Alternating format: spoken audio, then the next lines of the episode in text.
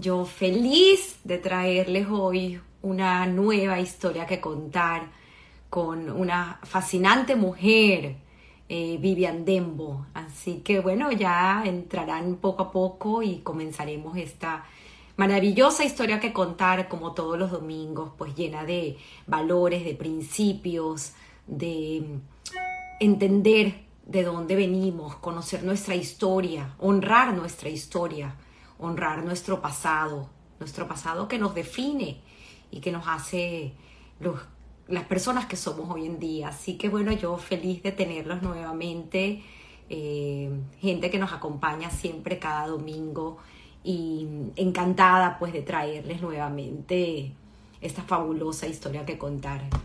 Ya estamos invitando a Vivian que la tecnología pues sea rápida y Vivian se conecte en segundos. Ahí está. Así que la magia se hizo muy rápido, Vivian. El universo conspira para hoy traer una fabulosa, fabulosa historia que contar. Eh, de verdad que yo te agradezco eh, públicamente eh, el honor de, de, pues entrar hoy y contar tu historia. Me he divertido de una forma maravillosa esta semana de investigación. Voy a ponerme yo también los audífonos. Porque ha sido fascinante pues recorrer ese mundo mágico de donde vienes, esa historia de tu padre, esa historia de tu madre, eh, esa familia que has formado y pues bueno, que complementan eh, tu profesión, ¿no? Esa, esa carrera de arquitecto que ya llevas muchísimos años con proyectos maravillosos que son tu esencia, pero como que ese viaje que hemos hecho juntas a tu pasado para entender tu presente y aún seguir proyectando tu futuro ha sido mágico. Así que tienes hoy toda la tribuna para contar tu historia. Eh, ya la gente se está conectando, mucha gente ansiosa de escucharte y conocer pues de dónde viene Vivian y por qué Vivian hace lo que hace. Gracias, Tamara. Ha sido maravilloso conocerte. Muchas gracias por invitarme. Verdaderamente, esta experiencia que hemos tenido estos días ha sido extraordinaria. He recordado, he vivido, he sentido este, momentos que pensé que se me habían olvidado y resulta que todo está aquí guardado de alguna manera como un disco duro de una computadora. Definitivamente mis vivencias fueron bastante intensas, ya que pertenezco a una familia que fue intensa, apasionada y muy sensible y todo eso fue transmitido a, las tres hermanas y con mucho gusto estoy aquí para contar lo que pueda. Además hay una anécdota muy linda que quiero comentarte que hace muchos años, estando yo en Hawái, este, comencé a escribir mis memorias, que después las dejé, pero se llamaba Tengo mucho que contar. Así que es bellísimo estar aquí en Historias que contar.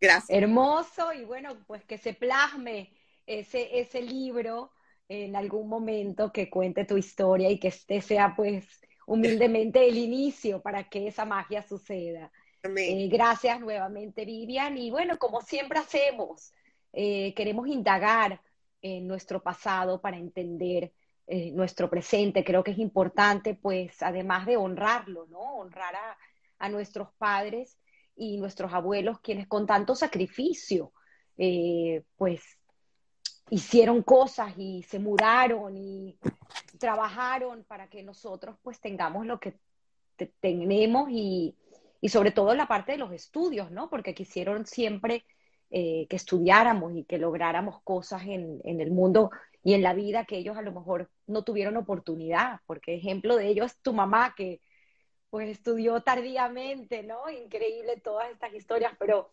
comencemos por Jack. Jack Denbo, Tuber. Jack Denver tiene una historia muy interesante, mi papi, querido y amado. Esto es una historia que tiene como otra historia que se descubrió muchos años después. Supuestamente toda la vida nosotros consideramos que mi papá, que viene de una familia que viene de Krakinavo, en Lituania, habían emigrado este, y habían llegado primero que nada a, a México, Ciudad de México, y supuestamente mi papá nació en México el 10 de mayo de 1922. Toda la vida le celebramos su cumpleaños. Y un buen día, hace unos veintipico de años, mi papá decide ayudarnos para sacar los pasaportes europeos y decide indagar su pasado en, uh, en Lituania. Y se va a la embajada de Lituania, al consulado de Lituania que quedaba en Maracaibo en ese entonces, y empieza a pedir los documentos de su familia para poder solicitar nuestro pasaporte, cosa que nunca logramos, ¿no? Y en esas investigaciones, que inclusive yo tuve que, en un momento dado viajé a República Dominicana y me encontré con el cónsul de Lituania en República Dominicana, pues descubrió que había un, una partida de nacimiento y que explicaba, o sea, decía, Meir Jaco, no me acuerdo, Yankale, no me acuerdo exactamente el nombre, pero yo recuerdo que él nos contó en donde él había nacido en realidad en Lituania, en Krakow, en Krakinavo, este, y había nacido no el 10 de mayo, sino el 5 de junio. Wow. O 5 de julio, perdón, 5 de julio. Y él nunca quiso que se dijera nada. Y él le daba mucha rabia porque él consideraba de que él debía haber sabido eso, pero nunca lo supo. Pues por algún motivo mis abuelos nunca comentaron eso. ¿no? Yo, inclusive conversando contigo, pienso que, que probablemente ellos salieron de Lituania y pasando por Rusia, llegaron a México, probablemente a lo mejor mi papá nació en el barco o en algún lado, o, o, saliendo en algún lado, y no hicieron ninguna, algo nada muy especial, y de repente llegó a México y lo registraron en México como haber nacido en México. Pero definitivamente hay un documento que debe estar en casa de mis padres, en los archivos de mi papá, donde dice de que él nació en Lituania. Es increíble la historia que uno empieza a, a, redescubrir, por sí. llamarlo así, porque también la situación en la que ellos salieron a veces fue muy complicada. Imagínate, Lituania eh, salen en ese barco David y Toive sí. Tuber, Tuber, que era la abuela. Y, y, salen con Samuel, que ya, ya, había... sí él sí había nacido en Lituania. Exacto. Y luego México, y ahí nace mi tía, Sofía. Eh, vivieron en México unos cuantos años y de ahí deciden emigrar a Guatemala, donde mi abuelo, que era sastre, comienza a trabajar y conoce al presidente de Guatemala. Mm. Y el presidente se, se, se, encanta con mi abuelo, ¿no? Porque mi abuelo era un hombre fascinante, aventurero, muy guapo, o sea, tenía muchas virtudes. Y entonces, le, le, como sabía que mi abuelo era patas caliente y quería emigrar seguramente a otro lado, lo pone a hacer los uniformes del ejército para que tuviera mucho trabajo. Mi abuelo dice, no, esto no me la calo, y se va a, Chile mientras mi abuela se queda manejando a los niños, cuidando a los niños y haciendo todo allá en, en Guatemala, y se va a Chile a averiguar para un nuevo futuro definitivamente decide que Chile no es y deciden emigrar todos posteriormente a Panamá, pero eso no termina ahí, porque él escribe a mi abuela que tiene que salir de Guatemala una noche con los tres niños en un barquito para cruzar a Costa Rica, para comenzar el proceso de, de migración y dejar todo eso atrás y que el presidente no se enterara de que él iba a abandonar su, su labor, ¿no? Y entonces pasan a Costa Rica y viven unos cuantos años que por lo que ellos contaban, fueron unos momentos muy lindos para ellos, porque mi papá siempre recordaba muchas anécdotas de Costa Rica e inclusive hasta los últimos años él sabía el himno de Costa Rica de memoria, nunca se lo wow, olvidó. Increíble. Entonces cuando deciden ir a Panamá, alguien le comenta a mi abuelo de Venezuela. Entonces cambia los planes y viajan a Venezuela y comienza a trabajar este, en el área textil haciéndole trajes a muchísima gente. ¿Qué año llegan más o menos Venezuela? En los finales de los 30, 31, 32, por ahí. Por ahí. La por Venezuela ahí. de los techos rojos, esa es,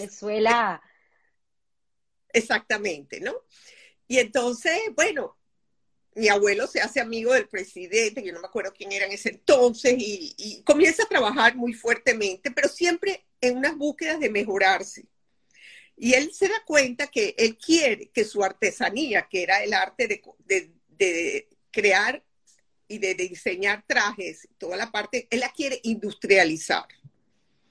Entonces, mientras mi, mis padres, mi papá estaba estudiando ingeniería, él decide que se van todos para Estados Unidos porque él va a investigar cómo se industrializa el área de la confección. Entonces, y tu mi... padre no llega a terminar no, su carrera no. de ingeniería, llega hasta cuarto año, ¿no? Cuarto año. Lo que pasa es que mi papá era un hombre muy, muy inteligente y paralelamente tenía una gran creatividad y visión, ¿no? Entonces, los conocimientos que tuvo le sirvieron para más adelante hacer otras cosas, ¿no? Y entonces cuando llegan primero a Chicago, que es donde vivía la familia de mi, mi abuela, y, y, se queda ahí, me imagino, o sea, porque no tengo mucha certeza de todas esas cosas, pero por lo que leo en entrevistas que le hicieron a mi abuelo, él se queda ahí visitando muchas fábricas y aprendiendo de la industrialización en el área de la confección. Y posteriormente deciden irse a Los Ángeles. En Los Ángeles, mi abuelo se pone a trabajar en MGM y, se, y comienza a confeccionar los, los, trajes de los actores wow. de las distintas épocas para las películas, ¿no? Y comienza a conocer actores que paralelamente en el área privada comienzan uh -huh. a, a, a eh, diseñar trajes y y comienza a hacerle trajes a los actores. Mientras tanto, mi papá, que había estudiado esos cuatro años de ingeniería, comienza a trabajar en el City Hall en el momento que se estaba diseñando la autopista famosa de Los Ángeles, que es el Pulpo. Y él siempre estaba muy orgulloso de haber participado en, la cuota X de su nivel en ese diseño, ¿no? A lo mejor dibujó los planos, quién sabe lo que hizo, pero él estaba siempre, nos comentaba sobre eso, ¿no? En esa época, mientras estaban en Los Ángeles, mi papá se hizo muy, muy amigo del que fue su mejor amigo, que fue Leon Mirel, que en ese entonces, de que posteriormente hizo la serie Combate, era el productor de la serie Combate, y tuvo muchas experiencias increíbles con él, y nos, nos conocimos, conocí a su hijo, y se mantuvo siempre una relación muy estrecha con Leon Mirel. Después vuelven a Venezuela regresan a Venezuela como Regres por el 49 más o menos. Más o menos, exacto. Y mi abuelo en ese entonces decide montar Dempo y compañía. Que fue una empresa de manufactura de ropa muy importante, en, sobre todo en el área de faldas, ¿no? Y bueno, esas faldas eran tan famosas que siempre le regalábamos a las maestras faldas y ellas eran felices porque todos los años tenían faldas nuevas porque eran muy buenas las faldas, ¿no? Inclusive ellos sacaron una línea que se llamaba Vivian Sport, que a mí me encantaba porque estaba mi nombre puesto. ¡Qué bonito! Pero entonces en ese mismo año, en el 49, eh, tu, tu, padre comienza a trabajar con, con su padre, con David, y con Samuel. su hermano Samuel, Exacto. y conoce a tu madre. Bueno, eso es otra historia. Porque pero si quieres lo mencionamos y seguimos con la historia de tu padre, pero para entender un poco en contexto el año que él conoce a tu madre y, y se casa con ella, ¿no? Sí, bueno, él la ve por primera vez en la playa Lido y posteriormente él le vendía eh, ropa a Sears y mi mamá trabajó al principio en la Sears y luego fue a la embajada americana como secretaria del embajador. Y entonces este, mi papá fue con Renio Tolina a las CIAS y dijo, yo quiero conocer a una mujer que sé que trabaja ahí, a una muchacha que era muy bella, porque mi mamá era así como Rita Hayward, una mujer muy linda, ¿no? Y entonces Reni se le acerca a mi mamá y le presenta a mi papá, y bueno, y de ahí comenzó ese romance que culminó casándose el 7 de julio, 7 de junio de 1952. O sea, rápido se casaron. No, sí, no. y yo nací, sale en estado seis meses posterior y yo nací el 29 de septiembre de 1953. Y cuatro años después eh, nace Lilian, tu hermana. Y 18 años después nace Vanessa. Increíble, increíble esta historia. de Vanessa es que se repite la historia de mi abuela, porque cuando nazco yo, a los dos años mi abuela sale embarazada y mi mamá paseaba conmigo en el coche y mi abuela embarazada. Bueno, de alguna manera se repite la historia en la familia, ¿no? De los partos post años. ¡Wow! Increíble. Y en el 74, tu papá renuncia a su nacionalidad americana para volverse, para hacerse venezolano, porque en ese momento no se permitía tener la doble nacionalidad. Exactamente. Mm. Él estuvo, cuando estuvo en, los, en Estados Unidos, estuvo en el ejército. Cuando se hace americano, entra al ejército. Pero tenía pies planos. Entonces no lo dejan ir a la guerra, se queda trabajando en las oficinas, no sé en qué departamento, él decía algo de, de inteligencia, pero nunca, no tengo noción exacta de eso. Y posteriormente, cuando renuncia, le dice, ¿usted está seguro que va a renunciar a todos los privilegios de los veteranos de guerra? Y él dijo, sí. ¿no? Entonces, bueno, después renuncia a la nacionalidad y no logra este, inscribirnos a nosotras, porque tenía que ser antes de los 18 años como americanas.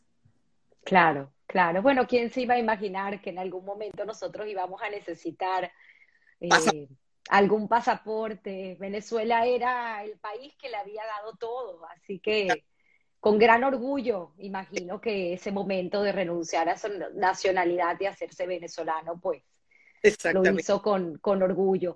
Pero además también hay un cambio importante en, el, en su trabajo porque viene de la industria de la manufactura y por cosas de la vida que ahorita nos vas a contar, pues eh, tienen un importante negocio en la parte automotriz.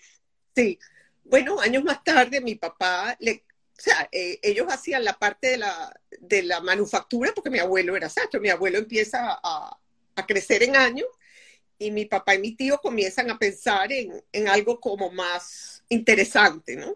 Entonces empiezan a investigar y comienzan a viajar muchísimo a Detroit y montan Industrial Automotriz, que fue una empresa muy exitosa, en donde comienzan a hacer una cantidad de, de productos en el área automotriz, como eran asientos para niños, asientos de seguridad, cinturón, cinturones de seguridad, este, volantes, uh, bueno, toda una serie de productos y fue una empresa muy grande. A mi abuelo pues le dio muchísima tristeza pues que hayan cerrado de compañía, ¿no? Inclusive quedaron todas las máquinas y yo en un momento dado le dije a mi abuelo, bueno, Sadie, vamos a, levantar de muy compañía, que ellos se ocupen de industrial automotriz. Yo estaba recién terminando mi carrera, ¿no?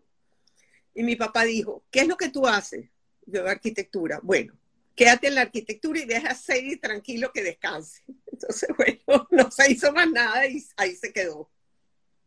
No, increíble tu padre, además que fue Boy Scout.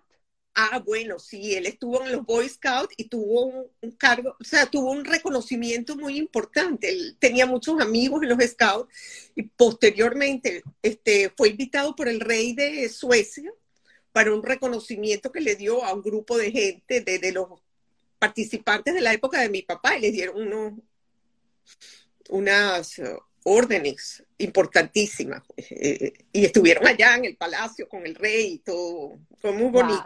qué historias, qué historias. Y además también en el 82, tu padre escribió una teoría sobre el pago de la deuda venezolana que inclusive llegó a los oídos de en ese momento el presidente Henry Kissinger. Cuéntanos un poco de eso, porque el increíble este, este padre David, eh, Jack tan polifacético. Sí, en ese momento Henry Kissinger era el secretario de Estado y había una deuda que era mínima comparado con la situación que tenemos hoy en día en Venezuela.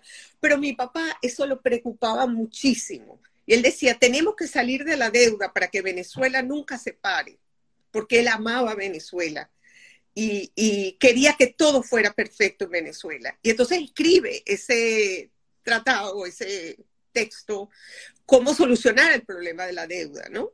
Yo no lo tengo aquí a mi mano, pues eso está en Caracas en los documentos, ¿no? Y entonces, este, él, ¿cómo se llama? Él escribe la carta y se la manda a Kissinger, Henry Kissinger, y se la manda a otras personalidades y recibió respuestas muy positivas de cada uno sobre su aporte, cómo solucionar el problema de la deuda. También mi papá, pues siempre fue inventor, ¿no? Y el concepto de los primeros centros comerciales, él siempre quiso construir, él siempre quiso ser arquitecto. Inclusive cuando yo comienzo a estudiar arquitectura, él quiso estudiar conmigo. Pero yo dije, no, yo estoy novia de Vladimir, no puedo. wow, qué eh, interesante. él vivió la carrera muy de cerca conmigo, porque fue un motivador muy grande, ¿no? Pero él creó el concepto de los centros comerciales en su estructura mental, pues, y la escribió y nos la mostró y bueno, gracias a Dios Bill lo desarrolló años más tarde con tanto éxito que es maravilloso que el link que de alguna manera queda entre dos creadores como fue Salomón y, y mi papá. Qué bonita historia. Además, bueno, pues tú fuiste su extensión eh, porque tú sí pudiste estudiar arquitectura. Ya, llegaremos a esa historia tuya, porque también es fascinante. Obviamente se ve que parte de ese impulso de, estudiar arquitectura, pues se lo debes a tu padre, ¿no? Y quien vio en ti a lo mejor esa, esa continuidad de su obra, por llamarlo así, ¿no? Que uno como padre ve en sus hijos. Maravilloso, maravilloso, Vivian. Ahora, volviendo a la historia atrás, eh, porque también es fascinante. Obviamente, ¿quién no llegó a conocer en Venezuela a Susi Dembo? Eh, una mujer eh, realmente extraordinaria, con una obra increíble, pero conocer su historia también creo que vale la pena eh, que la cuentes, porque fue una mujer llena de anécdotas y llena de vida, y pues como era ella, una mujer rica en su historia y siempre agradecida, pero que de Austria termina en, ah, pasa sus primeros años hasta los 14 años en Bolivia. Sí. Increíbles historias. Sí, bueno, eh, mi mamá fue una mujer increíble y su vida fue tan increíble como ella, ¿no?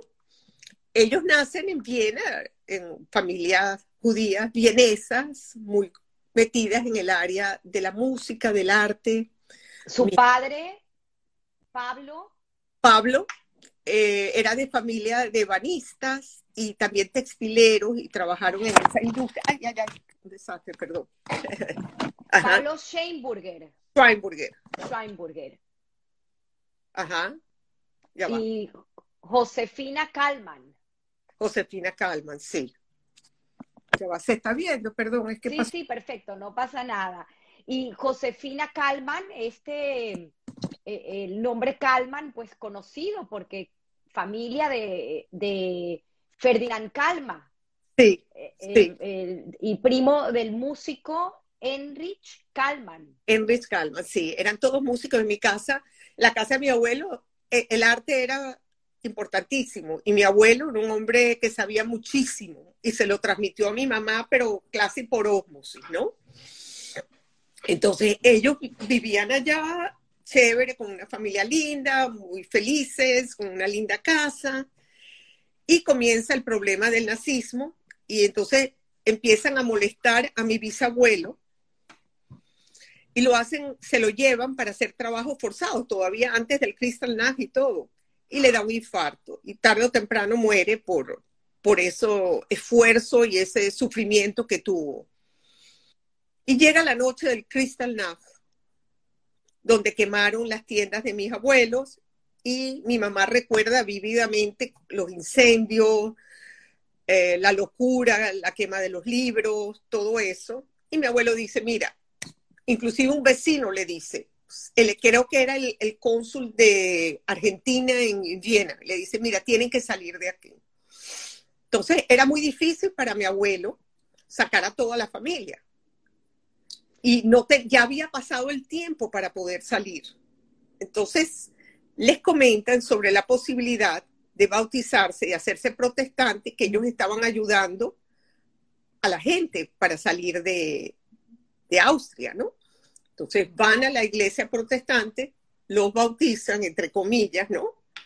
Y les dan los recursos y entonces salen por Francia, por el puerto La Havre, pasando por Panamá, una cantidad de países, y llegan a Perú, desde donde este, tienen que tomar burros, trenes, etcétera, para poder llegar a, a, Bolivia, que era el destino final, porque habían dos destinos en ese entonces. O te ibas a China, donde mucha familia de nosotros fue a China. A Shanghái, que era, era, uno de los países que daban esas visas humanitarias. Exacto, que fue muy duro la gente que se fue a Shanghái porque este, tuvieron después muchos problemas y tuvieron que huir de allá. Y otra parte fue a Bolivia. Mi abuelo decidió desde el principio ir a Bolivia, ¿no?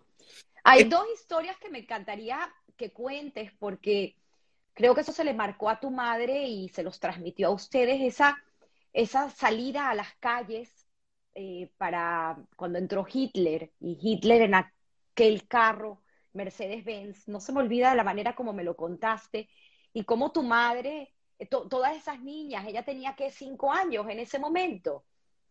y esas niñas tiran flores y, sí. y, tu y la abuela le pega en la mano. Sí, porque mi mamá veía que todo el mundo aplaudía y ella empieza a aplaudir y mi abuela le da en la mano y le dice, no, ese hombre es malo, ¿no? Y entonces mi mamá entiende y, y, bueno, cambia su actitud, pero ella tenía cuatro años, no podía entender más allá de lo que malo, bueno, feo, no sabía más nada. Cuando se van, mis abuelos no pudieron llevarse absolutamente nada, excepto unas cuantas joyas. Entonces mi abuela, en una muñeca de trapo, mete todas las joyas, la cose y le dice a mi mamá, esto no te lo pueden quitar, de ninguna manera. Bueno, cuando llegan al puerto, llegan mm, los nazis y le empiezan a pedir que le muestren todo. Y había una mujer nazi muy, muy mala que le empieza a pelear con, con mi mamá para que le quite, para quitarle la muñeca. Y entonces, este, bueno, ella pelea y lucha y logra por fin salvar las joyas con las cuales pudieron vivir cuando llegaron a Bolivia.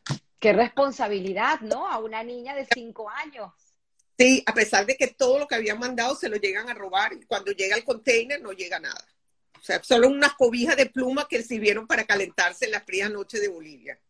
Qué historias, qué historias. Bueno, vale la pena mencionar porque haciendo investigación para contar tu historia, eh, nos topamos con una historia maravillosa de un hombre que lo llaman el, eh, el Schindler de Bolivia, que sí. es este señor Mauricio Hochschild, uh -huh. quien probablemente se le deben pues todas estas visas que llegaron a, a este gran grupo de austríacos que llegaron a, a, Bolivia. Así que es fascinante, es fascinante porque obviamente en ese momento era a dónde vamos y creo que las cuotas eh, eran restringidas y no todo el mundo pues podía salir. Sabemos de los barcos eh, sí. que llegaron a Venezuela, que creo que llegó una hermana de, de, de tu mamá. Llegaron antes. Una, una, un tío. Mi tío Max, tía Betty. Sí, llegaron antes y ellos montan una fábrica de sombreros que eran muy bellos. No tengo nada de eso.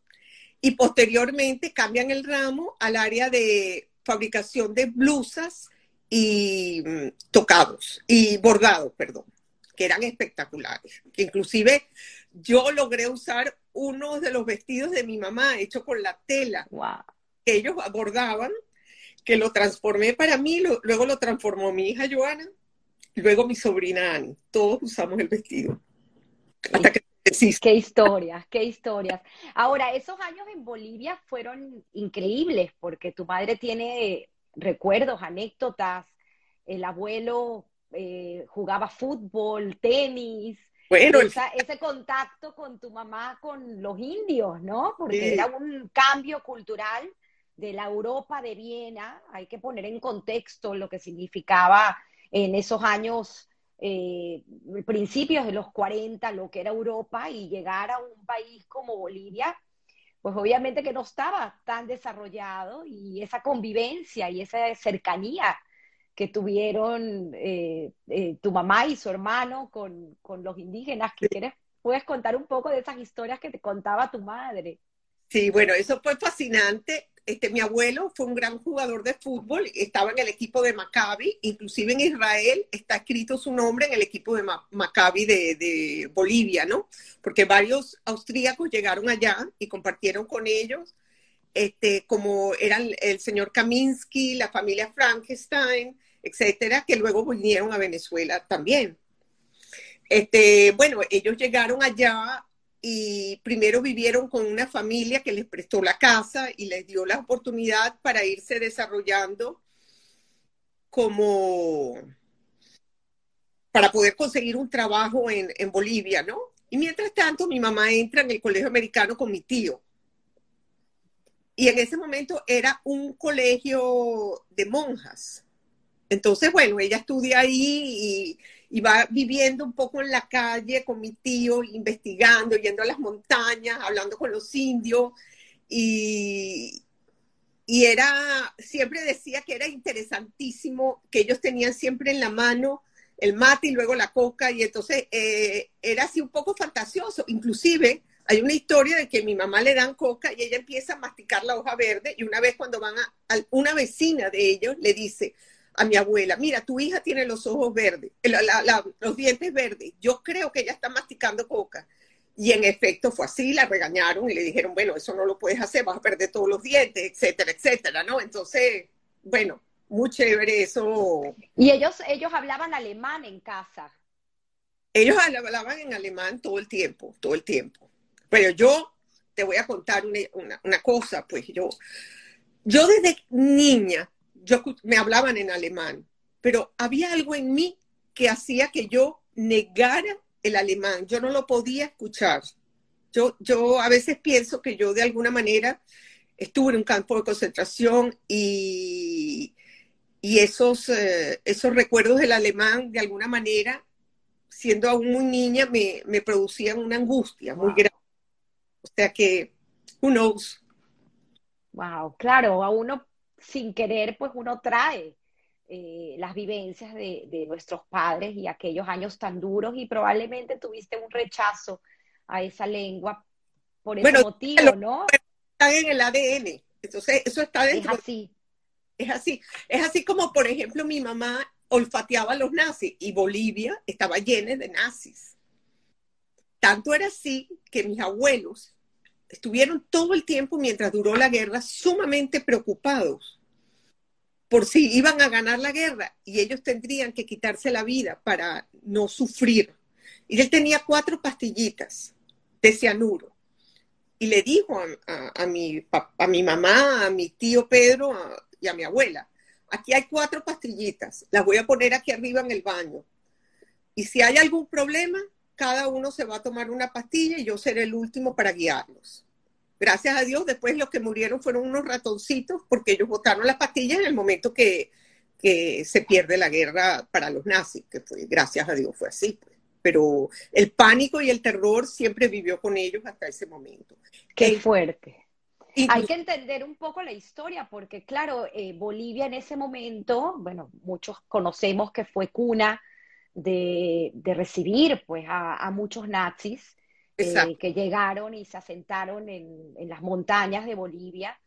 Y pues en ese momento gran parte de, la comunidad que, existía en ese entonces, pues decidieron salir por miedo a que pudiese volver a pasar alguna situación como en Europa.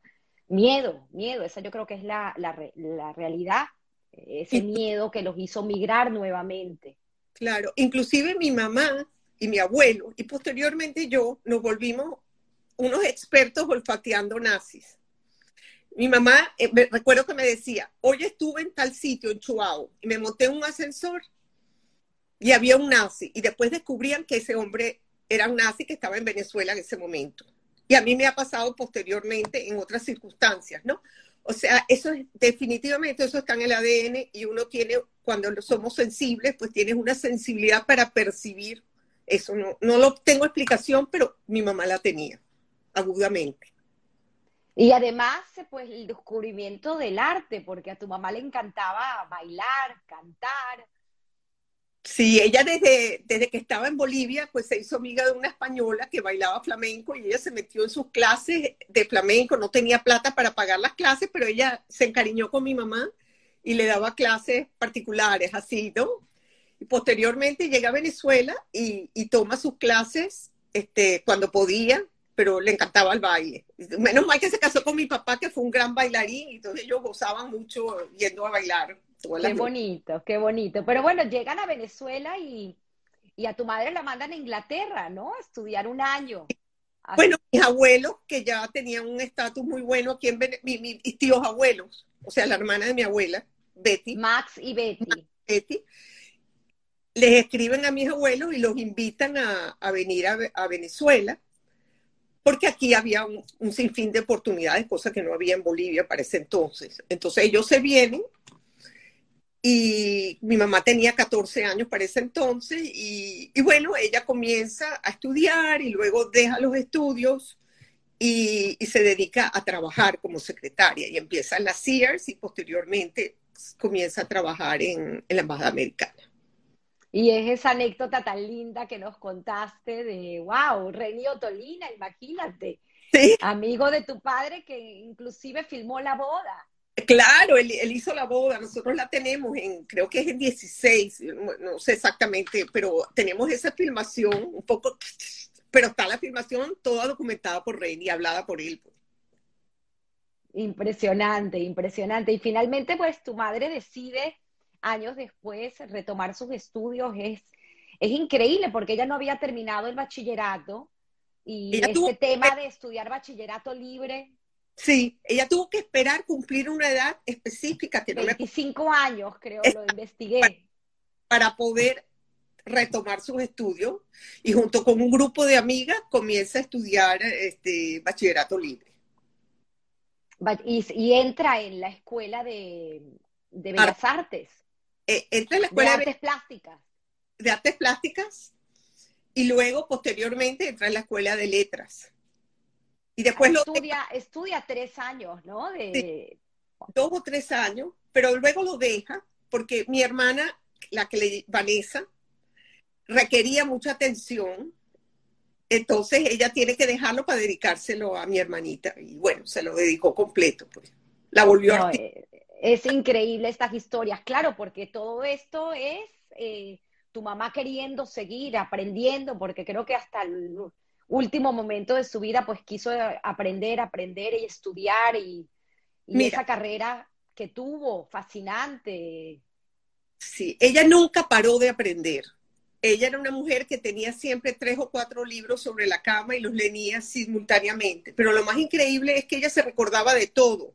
No es que ella leía uno y después, no, tú le hablabas 20 años después y ya sabía de qué trataba ese libro, de qué trataba la película quién fueron los actores, quién, todo, todo, todo, todo, era una enciclopedia viviendo. Hice, y como le tenía tanta curiosidad, pues ella aprendió de todo, la parte mística, la parte artística, la parte literaria, y fue una guía maravillosa, porque yo recuerdo desde niña, ella siempre me recomendaba los mejores libros, me hizo leer cosas fascinantes que quizás a esa edad nadie las leía, como fue Ayn Rand, este, Stefan Zweig, etcétera. O sea, y la música también. Mi mamá reconocía cualquier concierto. Y entonces yo recuerdo en los años 70 que estaba el rock y estaba Emerson Lake Palmer, ellos habían sacado un disco que yo no me acordaba ni siquiera el nombre, yo oía la música, pero no sabía qué era, que era Picture at Exhibition. Y yo estoy oyendo mi música mientras trabajaba en mi arquitectura y llega mi mamá al cuarto y me dice, eso es Picture at Exhibition de Mussorgsky. Yo le digo, mamá, entonces, me pone el disco de verdad y digo, wow, siempre, nunca deja de sorprenderme porque verdaderamente sabía de todo. Así como esa anécdota, pues tiene las anécdotas del, de los Beatles también. Eso fue increíble porque en los años 60, el año 67 creo, 66, bueno, la verdad es que no me acuerdo el año, mi mamá va a España y me trae el disco de los Beatles, el primer disco de los Beatles, que no había llegado aún a Venezuela. Y yo me volví loca, yo fui una fan de los Beatles total. Años más tarde, el mejor amigo de mi papá, Leon Mirel, estaba haciendo de productor de Help, la película de los Beatles. Y mi papá le dice, consíguele unos autógrafos a mis hijas y a mi esposa. Entonces, tenemos cada una una foto que dice, por ejemplo, el caso mío, To Vivian Best Wishes from the Beatles. Y fue escrita por John Lennon, porque la letra de John es la que escribe la dedicatoria. Entonces, cada una tiene su foto. Wow, es, es increíble, Vivian. Yo creo que hablar de tu mamá nos toma un programa más completo, pero creo que vale la pena mencionar ciertas cosas como esta estampilla hermosa eh, de Tierra de Gracia, esta estampilla de colección donde este, tu mamá tuvo el honor de, hacer eh, esta exposición en Viena, cuando finalmente ella eh, le otorgan, ella va a hacer esa exposición y le otorgan nuevamente su nacionalidad austríaca. Creo que eso es algo increíble que ella pudo retomar, si más no recuerdo, por el 99. Sí, sí, ella hace esa, esa, esa estampilla que fue muy bella de Cristóbal Colón y posteriormente, este, bueno, ella se va a Austria, le hace su reconocimiento a los judíos que, que habían tenido, había, se habían desarrollado, que no habían estado en, en Austria y bueno, fue una muy gratificante para mi mamá, logró visitar la casa de mis abuelos, este, y bueno, mil y un historias que, y el golem de Praga. Ah, bueno, ella fue fascinación con el golem de Praga, estuvo en Praga, visitó todo, se tomó fotografías, investigó, y tanto así que ella hace después un libro de su reinterpretación del el golem de Praga con su propia historia. Muy lindo, yo te voy a regalar un libro de eso. Es increíble. Aparte que leí también algo súper interesante que tu mamá descubre en esa investigación acerca del Dianabat, que son estos baños sí. Eh, en Austria. Si quieres, puedes comentarlo porque me parece tan fascinante. Bueno, a ella le encantaba los baños y va para allá y revive todo lo que vivían los abuelos y todo, ¿no? De ir a los baños, los masajes, el sauna, el vapor, que posteriormente yo, cuando me voy a Budapest, lo revivo y sentí todo lo que sentían mis abuelos, pues porque eran fabulosos esos baños y los masajes eran increíbles, o sea, era una cosa como muy, muy intensa. ¿Qué, historias? Para, para entrar ahorita en Vivian, porque creo que, como siempre digo, es tan importante conocer eh, de dónde venimos y conocer esta historia de nuestros padres para entender por qué hacemos lo que hacemos. Me parece increíble tantas de las anécdotas que tiene tu mamá, pero tiene una en particular que descubrimos ayer, tú probablemente la sabías, yo me sorprendí, que es su, su pequeño encuentro con Borges en Argentina. Sí. Es increíble. No, no, no. Es que ella siempre estuvo al lado de personas importantes. Siempre. Y, y, si tú estabas con ella, pues tú tenías la vivencia también, como fue el caso mío en mi viaje de 15 años, que este, fuimos a, estábamos en París y, y mi papá ve en el periódico que Maurice Chevalier va a hacer eh, la despedida a sus ochenta y pico de años, ¿no? Y entonces, este, mi papá dice, yo quiero ir. A todos nos encantaba Maurice Chevalier, al más que nadie, pero yo recuerdo las películas de niña donde Maurice Chevalier cantaba, ¿no? Entonces vamos al Teatro Olimpia y le dicen, no, no, esto, todas las entradas son para la realeza y aquí no hay, se venden entradas, ¿no? Mi papá era un hombre muy perseverante de quien yo saqué esa perseverancia, ¿no? Y no se conformaba con un no. Entonces fuimos, hasta la mujer le dijo, mira, vente a las tres y media de la tarde a ver si conseguimos una entrada para ti. A las tres de la tarde fuimos, me dice, mire, les voy a vender unas cuantas entradas a galería. Bueno, nos fuimos en perifollados al teatro y nos tocó arriba, en lo más alto del, hotel, del Teatro Olimpia, y habían como diez mujeres viejitas que deben haber sido novias de Mauricio Valier cuando bajamos al intermedio, estaba toda la gente de la realeza. Yo no conocía a nadie, yo no leía hola en ese entonces, ¿no? Y en eso yo que me tropiezo con todo, me tropiezo con un señor con un bastón que estaba con una mujer muy elegante, creo que era vestida de plateado, no me acuerdo muy bien. Y resulta que yo me caigo y el señor con su bastón me levanta. Mi mamá se queda petrificada, era el duque de Windsor con la Wally Simpson. Y, o sea, yo podía haberme tropezado con todo, pero no con el duque de Windsor. Eso porque mi mamá estaba al lado, porque si no, no me hubiera pasado, ¿no? Wow. Y después yo tenía esas pulseritas que eran muy famosas, la de los colgaditos, que yo tenía un elefantico de oro y me llevo el vestido de una señora elegantísima con el pelo plateado, una mujer hermosa, y mi mamá me dice, le acabas de romper el sari a la Begún, que era la exmujer del el Agacán, ¿no? O sea, cosas de esas nos pasaba cotidianamente, como conocimos a Woody Allen bajando por una escalera en, en Schwartz, Faust Schwartz, o sea, siempre era una historia. Aquí Vanessa estaba ya recordándonos esta anécdota de Woody Allen. Fascinante, fascinante.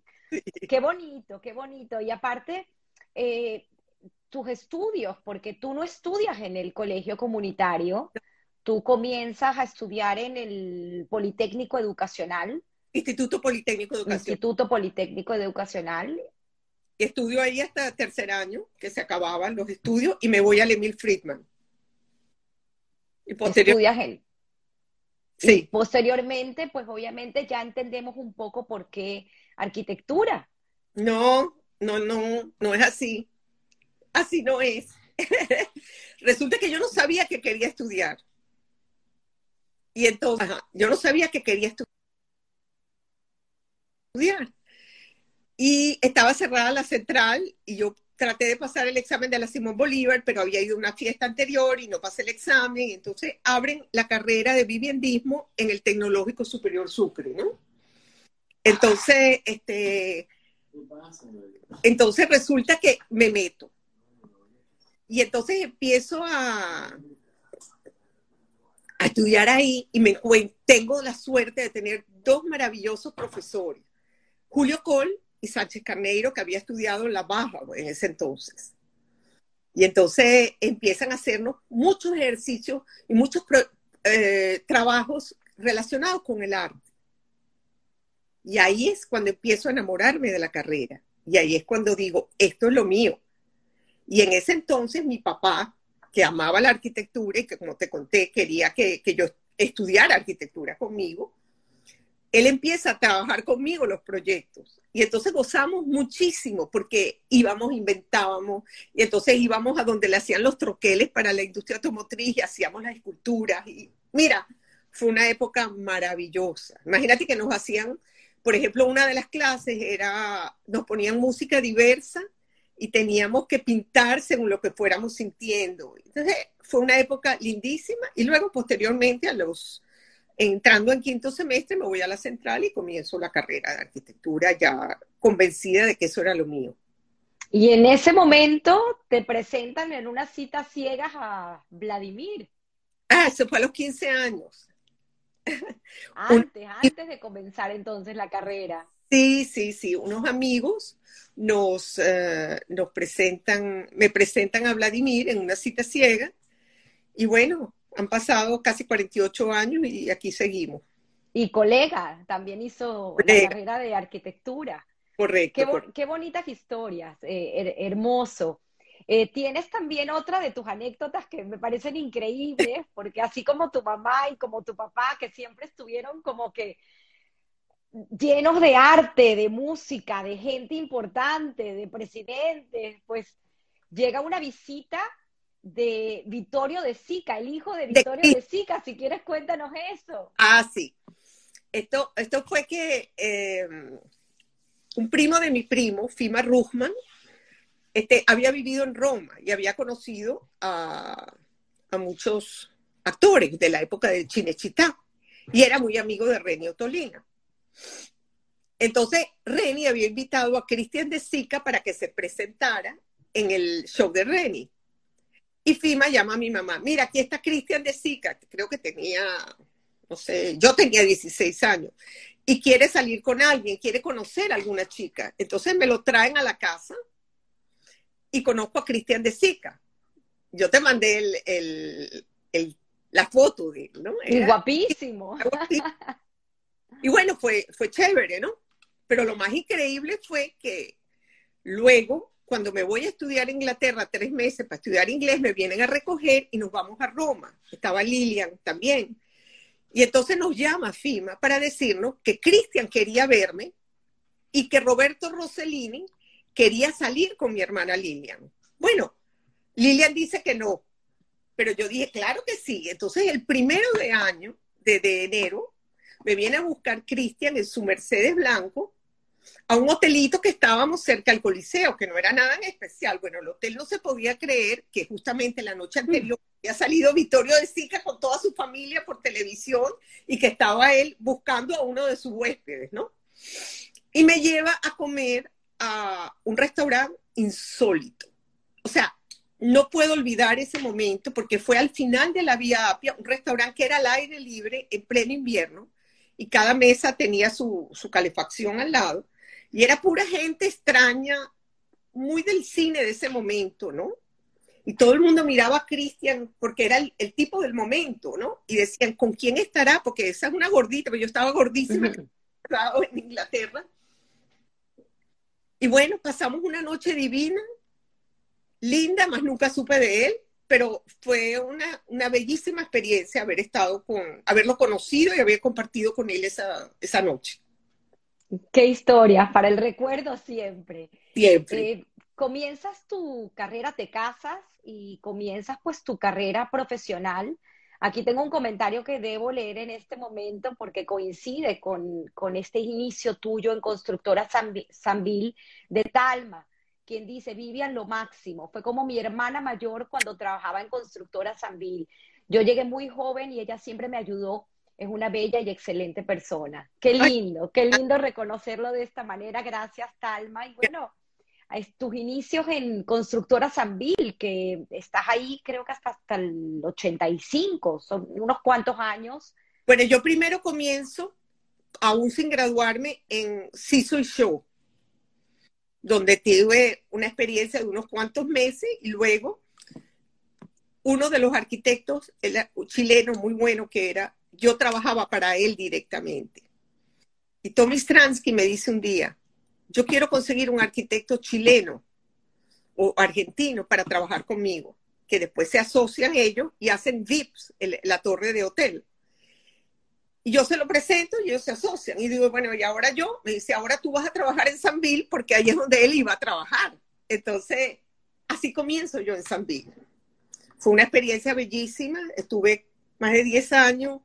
Este, y aprendí todo lo que aprendí, lo aprendí ahí, con los maestros, con Celina, con, con Salomón, con los hijos, con todo. Eh, y nunca olvidaré y nunca dejaré de agradecer mi experiencia en Constructora San Miguel.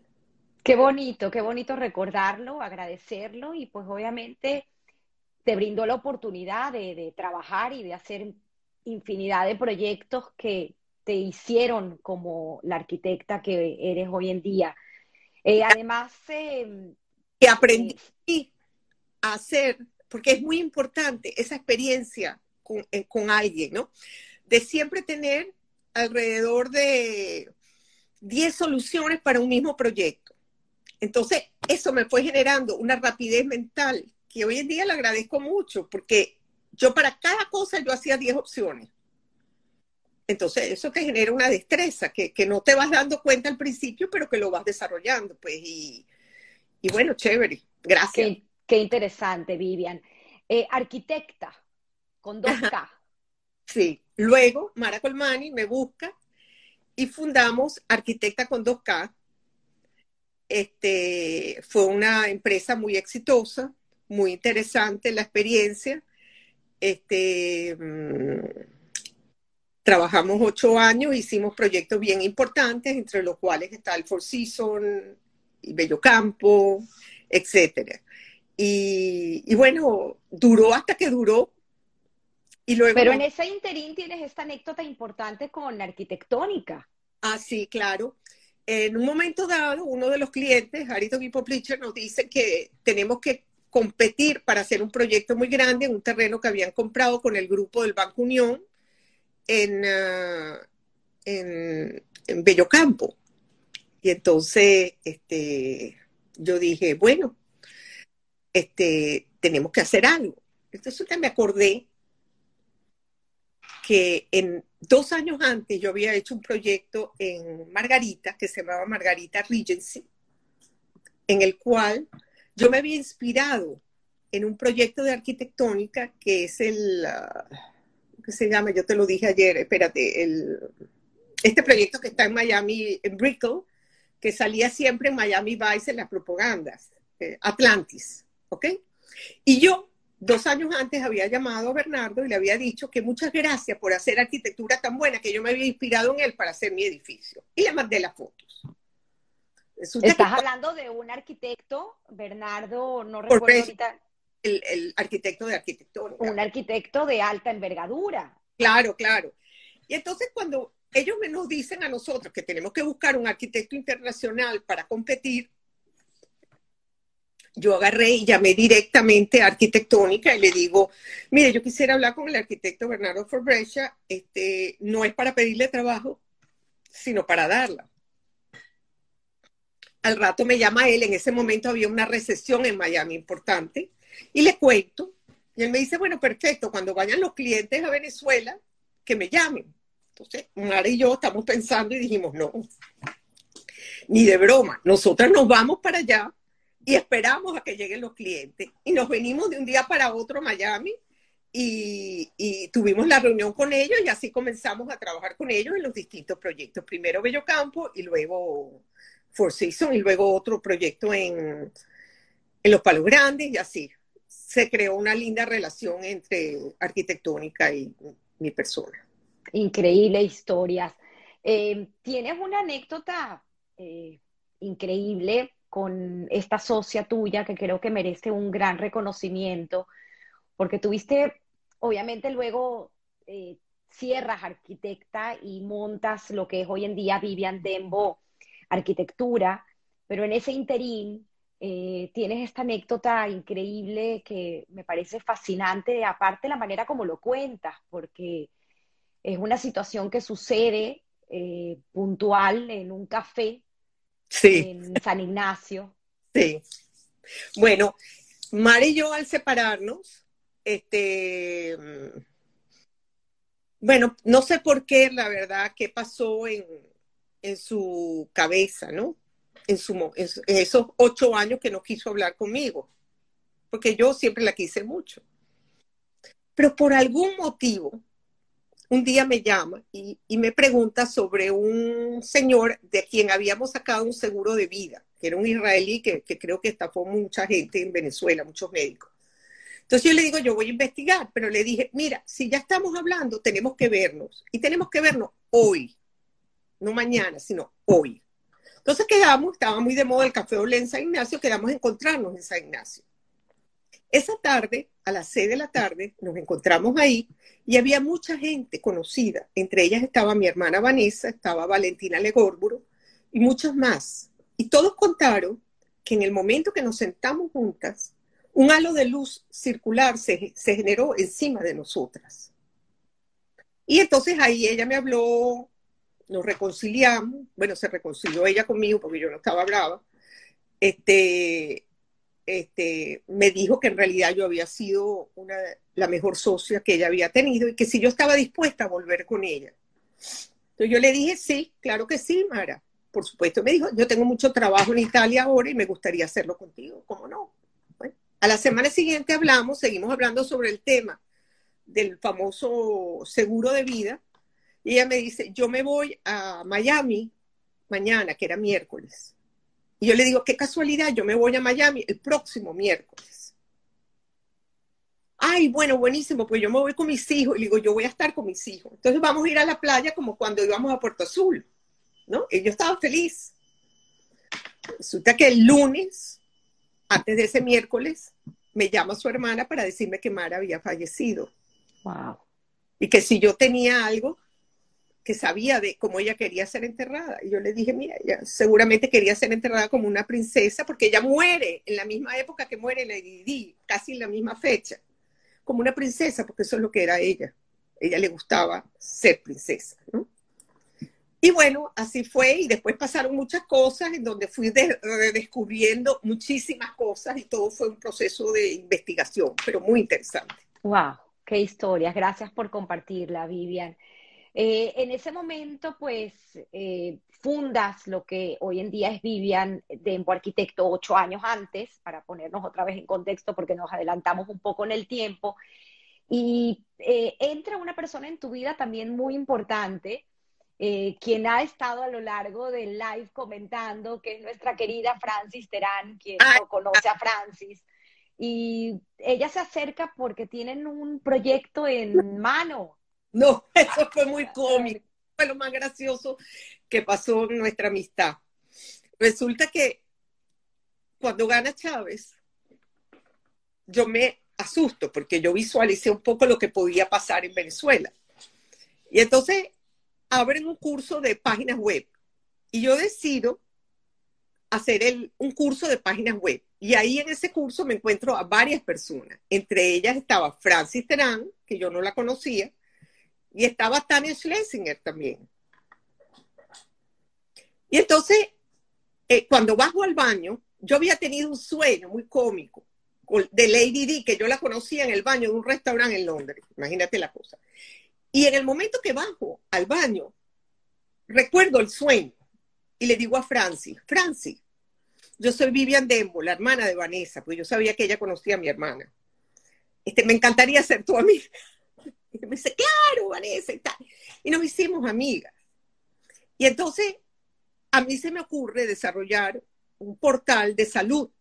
Y lo abro, se llamaba Bienestar Total, donde yo quería que Francis fuera la imagen y pudiéramos tener este, interacciones entre la imagen de Francis como mm. deportista y mujer saludable y el portal.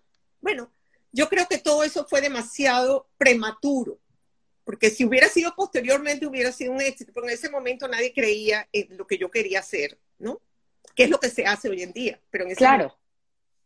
Y entonces, bueno, de ahí quedó la amistad. Luego Francis es nombrada viceministro del deporte, posteriormente, eh, primero presidente del IND y después viceministro del deporte, y ella me llama y me dice, Viva, necesito que me ayude, yo quiero rescatar el corredor del IND y quiero también que me hagas el Museo del Deporte. Yo, feliz de la vida, fuimos mi esposo Vladimir, Claudio Wilmel y yo a trabajar en ese proyecto. Y fue muy lindo, inclusive hicimos la propuesta del Museo Bolivariano del Deporte. No se hizo ninguno. Pero Francis después sale de eso y se desaparece. Hasta que un momento dado me encuentro en el CCCT al abogado que había en ese entonces en el IND y me dice, Francis está en Miami. Y yo le digo, yo quiero hablar con ella porque yo quiero verla, yo la quiero mucho. Entonces, me vengo a Miami y vengo a, a, encontrarme con ella y hablar y ella me cuenta que su hermana se había casado con un, um, con un neoyorquino y estaban desarrollando unos proyectos en Hawái. Ay, a mí me encantaría hacer, pero yo lo decía así.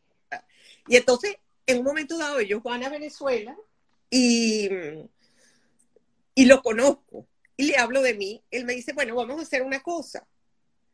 Este, 20 en dos semanas a San Diego y de ahí nos vamos a Hawái. A ver, me voy a San Diego y llegamos a Hawái, una isla que me enloqueció, donde encuentro, llegué de noche, recuerdo que me pusieron mi ley, mi collar, y al día siguiente amanece y me encuentro el contraste más increíble que era el negro de la lava, el verde de los jardines y el azul del agua. O sea, eso me mató, ¿no? Y de ahí comencé a desarrollar unos proyectos que me hablaron, me mostraron unas parcelas y un día llega el constructor que iba a desarrollar la casa y me dicen, tienes que hacer una... Él se sienta con, con el esposo Marisol, con Ethan, me dice, tienes una hora para hacer cada concepto. Y yo sin tener las herramientas ni nada y entender un poquito lo que era el cambio de pies, pulgadas, etcétera, me pongo a hacer los primeros conceptos. Cada concepto de casa me toma 15, 15 minutos y cada uno fue gustando, ¿no? Y, con unas crayolas que encontraste. la hija de Marisol, que tenía año y medio, tenía las crayolas y coloreaba yo el plano y le ponía la, textura, o sea, muy artesanal, ¿no? Y entonces me dicen, bueno, tienes que hacer unos planos para presentarlo a la urbanización, que era en Big Island, en el Four Seasons, en Guadalajara. Y entonces lo llevé y quedaron fascinados porque eran unos conceptos un poco distintos dentro de la estructura que teníamos que mantener porque eran, hay unas ordenanzas para la zona, ¿no? Y me contratan y, y pasé casi dos años yendo y viniendo a Hawái, tenía una casita ahí alquilada y inclusive me llevé un arquitecto, Daniel Schempel, para allá y trabajamos, hicimos unos proyectos bellísimos, inclusive uno de los proyectos que llegó hasta nivel anteproyecto fue para la cantante Cher. Increíble historias, increíble. Francis comenta, lo tengo que leer porque es de verdad muy lindo. Dice Francis, las mejores casas de Hawái. Me dejó como una reina. Hizo las cuatro mejores casas de Big Island. Vivian es una verdadera genio. El constructor de las casas comentaba, es un verdadero genio esa mujer. Qué bonito, qué bonito, Vivian, que, que siempre seas recordada de esa forma. Amén. Y que larga vida para ti, para que sigas construyendo tantos sueños. Además de eso, eh, esta experiencia tan increíble en Hawái, también estuviste en Córdoba. Hiciste unos proyectos en Córdoba, Argentina, increíbles. Sí, eso fue también una experiencia buenísima. Uno de los inversionistas de estas casas de Hawái este, quiso desarrollar un viñedo en producir vino en, en Mendoza. Entonces yo había contactado a una oficina de arquitectura para hacer un proyecto a un venezolano en un momento dado y había ido a Córdoba para trabajar en ese proyecto, que era Marcelo Jordalengo, y le presentamos a un amigo de él, a este señor, y comenzamos con un proyecto en Mendoza interesantísimo de un vino que se llama Gran Espíritu, que no tengo idea si siguen el, producto o no, ¿no? Entonces, este, primero diseñamos la casa de él, que fue una casa espectacular, y luego diseñamos el centro donde se iba a promover y donde se iba a vender el vino con un pequeño hotel. Varios proyectos muy lindos. Posteriormente hicimos una propuesta para el centro de Córdoba para hacer un, un edificio de oficina este, comercio y hotel. Y bueno, hicimos algunas cosas allá en Córdoba. ¿Tienes otra anécdota eh, que te marcó, que es esta visita a un pueblo, creo que fue en Córdoba, este pueblo alemán? Sí, sí, eso fue increíble. Mi amigo me dice un día, este, yo quiero llevarte a un sitio que te va a gustar mucho, que es subiendo la montaña en Córdoba. yo le digo, ay, chévere. A medida que vamos subiendo, él me está hablando de ese lugar fantasioso, maravilloso, ¿no? Y entonces, cuando nos acercamos y llegamos a ese pueblecito, como una colonia tobar, para poner en contexto a los venezolanos que los están viendo. Exacto, como una colonia tobar, resulta que a lo lejos se divisa como un castillo. Y yo me empiezo a descomponer. Y no le quiero decir que no quiero ir, pero yo nunca digo que no a nada, porque yo siempre soy positiva y todo me interesa. Pero primera vez en mi vida que yo siento que no debo ir. Y entonces, este, cuando llegamos y nos acercamos, veo una alemancita con unas trenzas en la entrada. digo, yo no quiero ir. Y él dice, no, tienes que entrar, que te va a encantar. Entramos y cuando me bajo siento que me voy a morir allá adentro. o sea, me empezó a temblar, empecé a sentirme mal. Le digo, yo me quiero ir inmediatamente de acá. No puedo estar acá. Me dice, ¿pero qué pasa? Yo le digo, no sé, pues esto no me ha pasado nunca. Seguimos subiendo por la montaña y llegamos a un parador muy lindo y entre la gente que está ahí, da la casualidad que había una familia judía de Buenos Aires que yo había conocido, no me acuerdo cómo, y los saludo y les cuento mi experiencia. Me dice, Vivian, tú no sabes, ese es el lugar donde se reunían todos los nazis aquí en Córdoba y donde venía Evita Perón y ta, ta, ta, ta, ta, ta. O sea, no puedo creer lo que yo lo sentí. O sea, es una cosa que, que, tú no te puedes imaginar lo que yo sentí. Por eso te digo que eso lo heredé de mi mamá y yo debo haber tenido algo, pero ese, esa percepción de ADN de, de lo que eran los nazis es muy fuerte, muy fuerte, muy fuerte.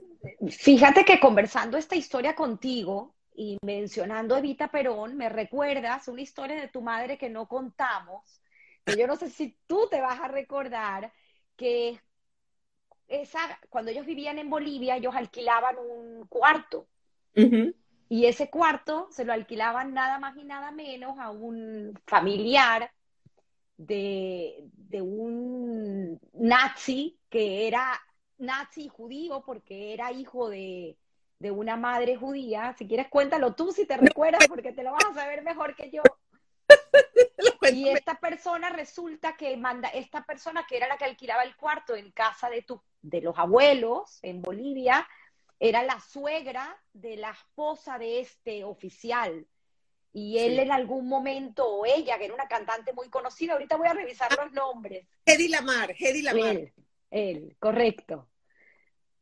Eh, y, precisamente eh, él, estaba viviendo en ese momento en Argentina y trabajó, conspiró eh, con, con Evita Perón igualmente en su gobierno. Entonces, probablemente lo tengas como que en la sangre, ¿no? Recordar esas cosas. Y, me pasó también en una de las veces que viajé a Alemania, que estuve quedándome en las afueras de Berlín y que en una posada que mi socio en ese entonces decía que teníamos que irnos allá, y bueno, nos fuimos para allá y, yo todas las mañanas me levantaba a caminar. Cuando yo caminaba en ese lugarcito de casa, yo veía a la gente y yo sentía esa, cosa de los escalofríos. Y yo decía, no puede ser, o sea, aquí hay algo, aquí hay algo. El último día, la dueña del hotel nos hace una fiesta y yo le comento, me dijo, claro, este es el pueblo más nazi que hubo en toda Alemania. O sea que, de alguna manera ahí está. son historias increíbles. Además, en 2016, tú tienes eh, un premio eh, o, llegas a exponer ¿no? en, la, en Venecia, la Bienal de Arquitectura de Venecia, que es una exposición porque te trae muchísima gratificación. Ahorita si quieres nos cuentas un poco de ello, pero también tienes una anécdota con tu madre, porque tu madre también eh, hace inclusive una poesía de, eh, de, Venecia.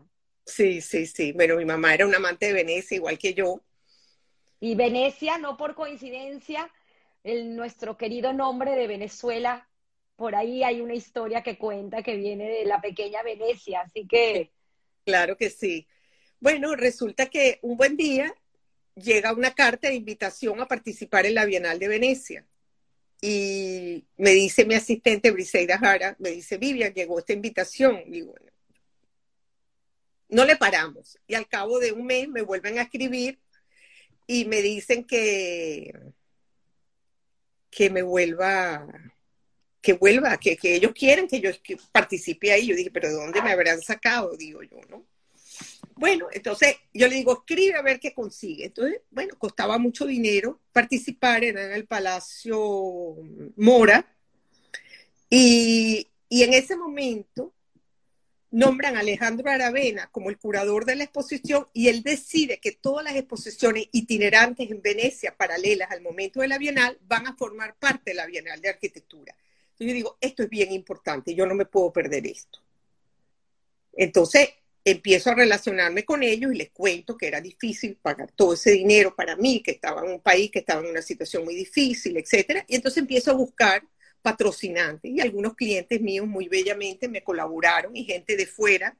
Y me voy a Venecia en un momento dado que voy a la fiera de Milano y los conozco y me dicen, no hombre, chévere, vente para acá que nosotros te vamos a ayudar como sea, prepara tu material. En ese momento contrato a Ruth Auerbach y a Rafael Santana para hacerme la curaduría de la exposición y concebimos una gigantografía muy grande de Venezuela con ocho proyectos realizados en la ciudad de Caracas con características similares.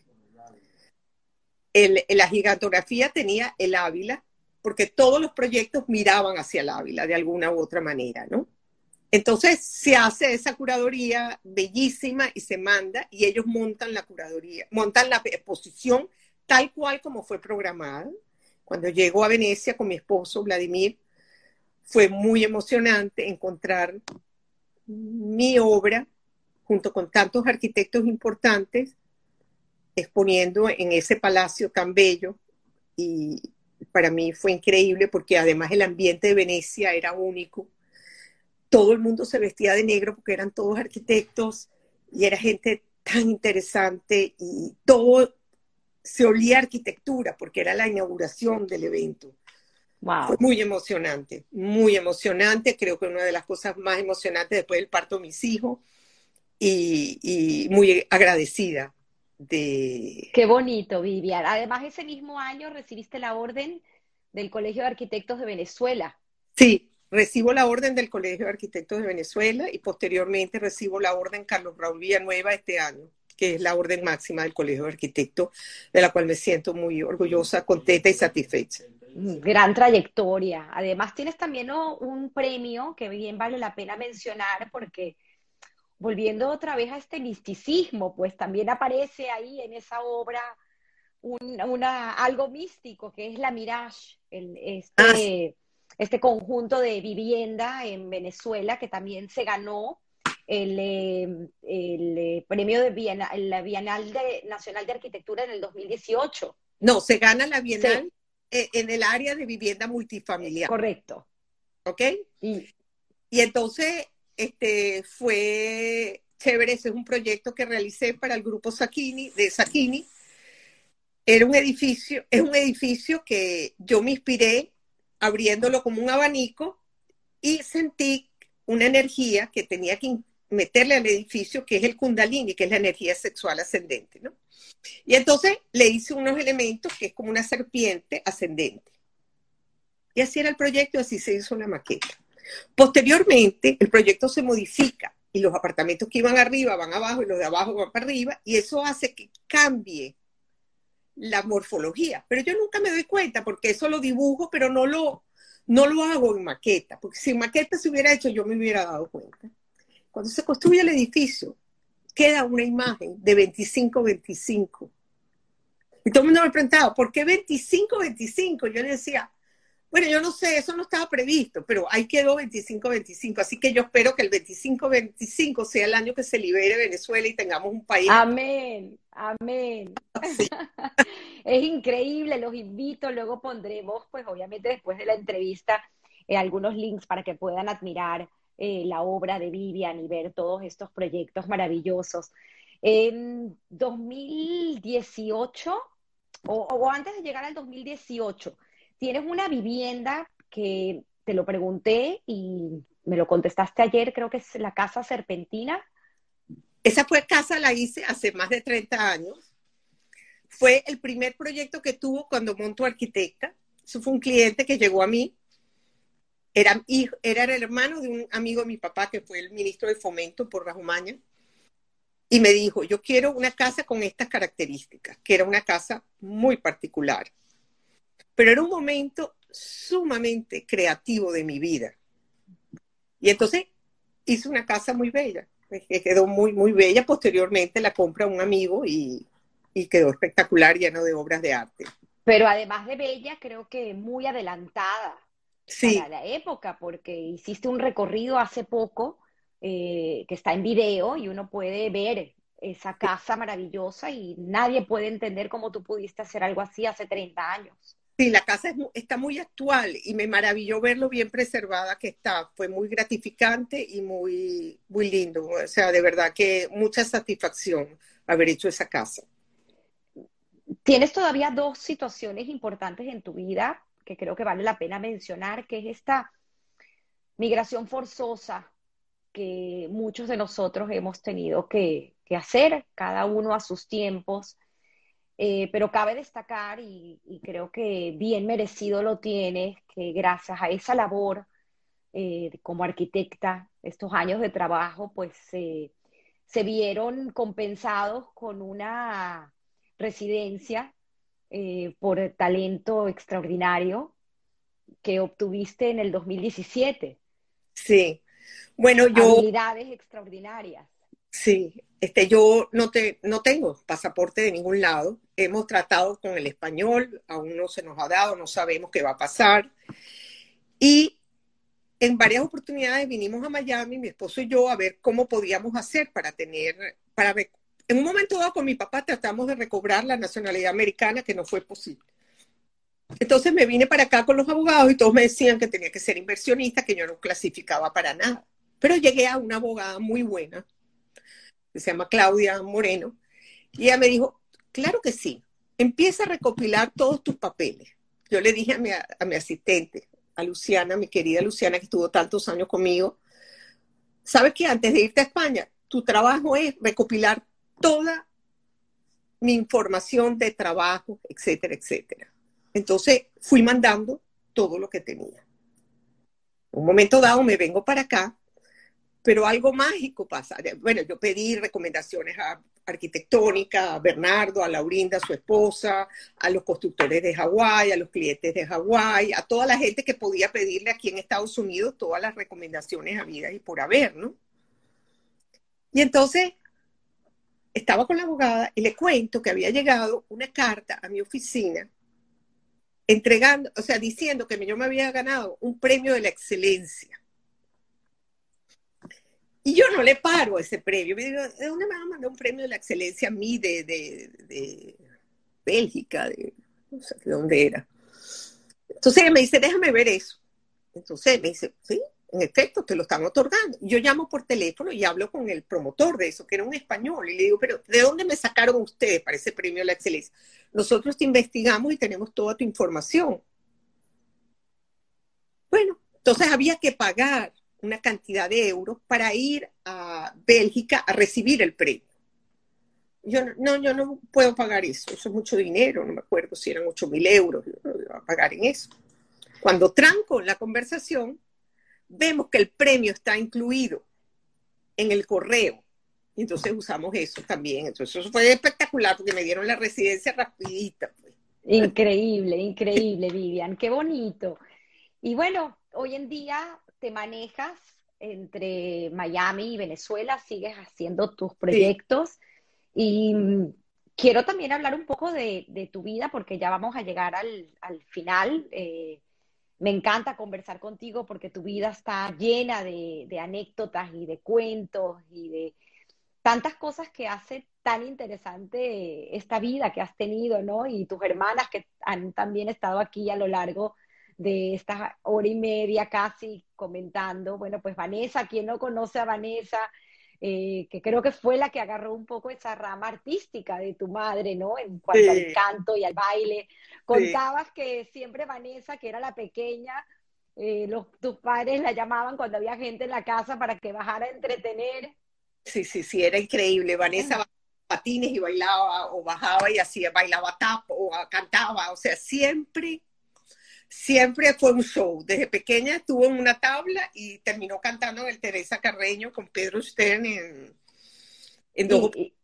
Y, cabe mencionar pues también a Lilian, porque la manera como contaba las historias tu mamá me pareció tan fascinante, porque así como trajo eh, este primer disco de los Beatles, pues también un día llegó con la música de Oliver Twist y dice tu hermana en una de estas entrevistas que vi que tal vez por eso es que ella le quedó tan marcado que se dedicó a su trabajo social. Correcto, correcto, así fue, fue su inspiración. Increíble estas historias, pero bueno, podemos hablar un poco, aprovechar eh, estos hijos maravillosos también que tienes, que son Joana y Andrés. Eh, excelentes, tu nieta, tu bella nieta, Nicole. Nicole y esta familia que formaste y aprovechar y que nos puedas dar ese consejo como así como estarías de repente hablándole a tus hijos que podamos tomar nosotros de ti con esta experiencia tan maravillosa, este carrusel de emociones por el cual nos has llevado a lo largo de tu vida. Y bueno, pues todas estas cosas que aún eh, tienes por hacer, pero creo que va a ser, me atrevo a decir un antes y un después porque ahorita estás comprometida públicamente a escribir tu historia y a honrar ese pasado maravilloso que te define como mujer. Bueno, mira, me casé con Vladimir un 19 de diciembre de 1976, montamos una linda familia. Primero nació Joana, un 2 de junio de 1978, una niña divertidísima, increíble, súper ágil. Posteriormente nace Andrés en el 4 de febrero de 1982. Este, ambos me enseñaron que hay que luchar y ser perseverante en la vida. Mm. Cada uno tuvo necesidad de mí para darle soporte y apoyo en áreas que fueron superadas completamente. Y hoy en día son gran satisfacción para mí, cada uno en su área. Y son personas muy especiales y los amo infinitamente. Tengo una nieta, Nicole, quien tiene en este momento 15 años. Es el amor de mi vida. Este, es una niña brillante, inteligente, muy cómica, muy graciosa. Y bueno, todos formamos una familia llena de amor y cariño. Qué bonito, qué bonito. Además, cabe mencionar, eh, pues que cuando empezaste tú a crear familia, a tener familia, todavía estabas estudiando y corrías, venías, hacías y hubo una persona muy importante en casa que ayudó a que a que esa magia suceda. Creo que vale la pena bien traerla y honrar esa memoria de esta bella persona que, que compartió pues esa educación de, de, tus hijos y estuvo en casa contigo ayudándote. Sí, bueno, este, yo me graduó embarazada de Joana. Yo me graduó por secretaría con mi marido, con Vladimir, y, luego viene, mis suegros traen a, a esta señora de Nicaragua que se llamaba Pastora, que fue un ángel en mi vida y en la vida de mis hijos.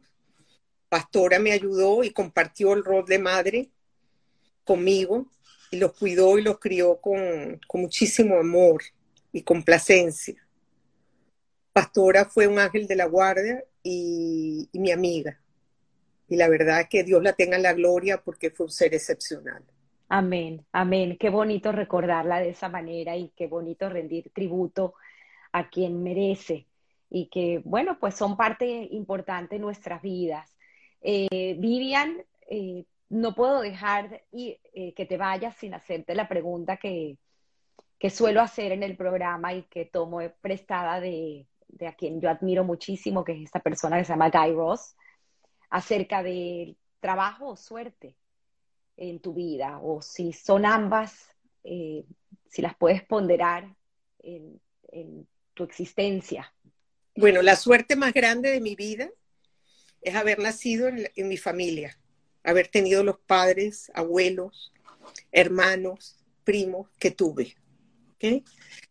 A suerte en mi vida fue haberme casado con Vladimir y haber tenido los hijos hermosos que tengo. Este, mi nieta, mi trabajo, amar lo que hago, la pasión que siento cada vez que me siento a diseñar.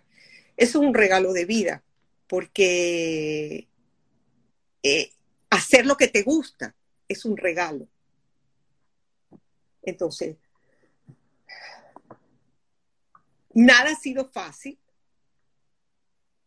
He tenido que trabajar muy duro para llegar a donde he llegado, pasar muchas cosas pero muy gratificante porque aquí estoy haciendo lo que me gusta todavía y, con muchas ganas de seguir adelante y de seguir haciendo y dando de mí lo mejor posible. Te llevas eh, en, tu esencia, o tienes en tu esencia, pues ese, a, Jack, a tu padre, y a Susie, tu madre, y a tus abuelos, que fueron determinantes en, lo que tú haces hoy en día como persona. Pudimos verlo a, través de tu historia, así que agradezco infinitamente por haber compartido este espacio con nosotros hoy. Y quiero despedirme leyendo algunos de los comentarios de la gente que ha estado pues escuchando esta linda historia. Eh, dice eh, eh, Juan, creo que es Juan, africano, Barquero ha sido siempre su gran admirador, un gran hombre, qué lindo. qué lindo, sí. Dice Lilian Dembo, eh, muy perceptiva siempre y besos te manda. Eh, eh, Marga, me imagino que es Margarita Gapal, qué colonario tan merecido, corolario, perdón, tan merecido. Dice Joana, tu hija, orgullosa de ti, mami, eres increíble. Mercedes Jayón, muy inspiradora, la persistencia y la intuición, muy importante cuando hablamos de intuición. Dice Vivian Barcilay, bravo y mucho orgullo de mi tocaya Vivian. Dice Schnutkel 56, todos tus proyectos han sido maravillosos, excelente entrevista, gracias. Arquitecto Estudio, eh, a lo largo ha estado escuchándote, me imagino que fue alguien que trabajó contigo. Sí, Ana Karina. Ana Karina, gracias Ana Karina.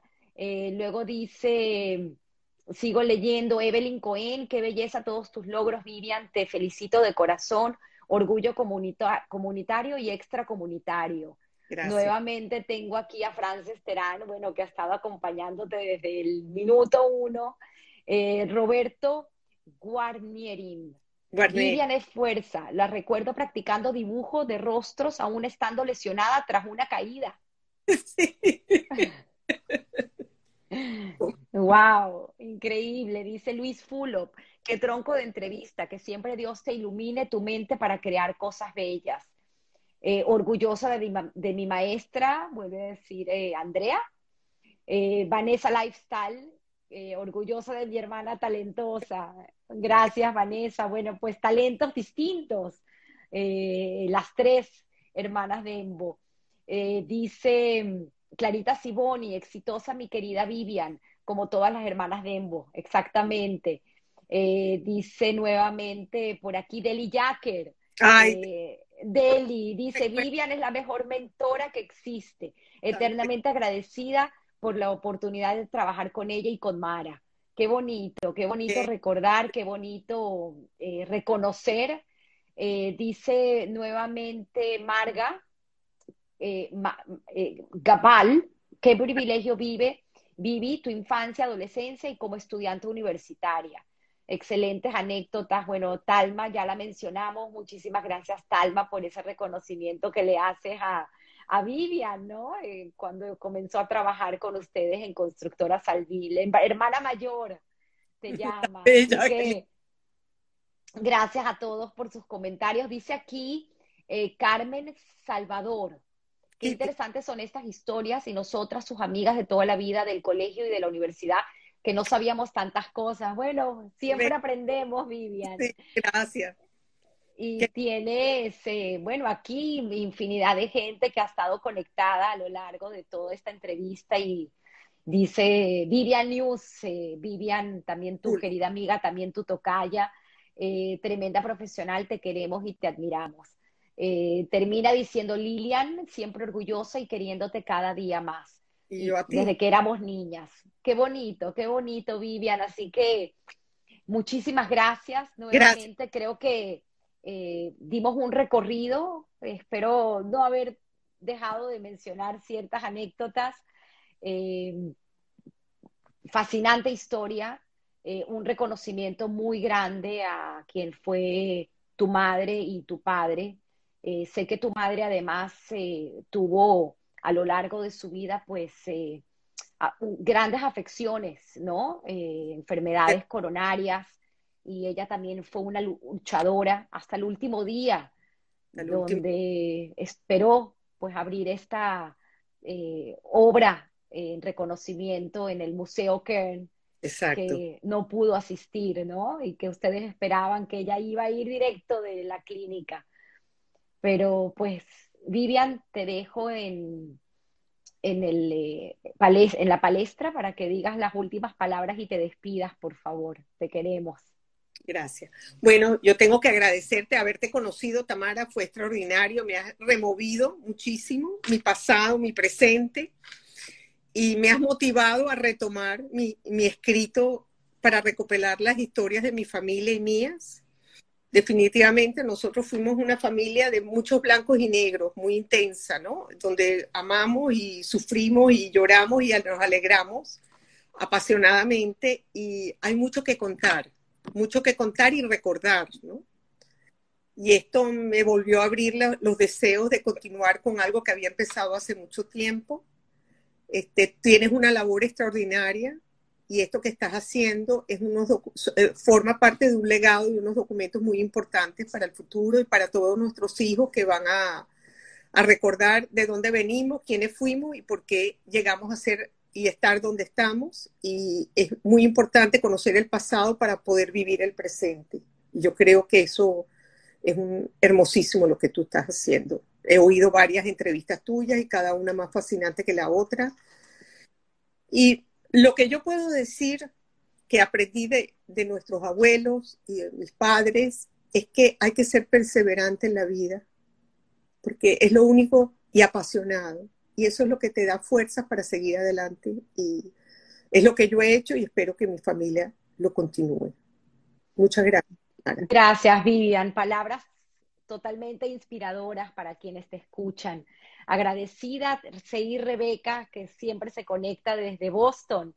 Eh, gracias siempre por estar aquí. Y bueno, tienes Rosita Veracha también, que te manda un fuerte abrazo. Así que todos han estado aquí encantados. Recuerden, como siempre digo, todos tenemos una historia que contar. Eh, pronto tendremos eh, el la entrevista subida a nuestro canal de YouTube, lo cual permite tener subtítulos para gente que no habla español. Y también tenemos eh, las entrevistas en podcast, en audio, lo cual consume menos eh, gigas y pues permite poder escucharlas si estamos manejando. Así que gracias a todos y como siempre, nuevamente todos tenemos una historia que contar.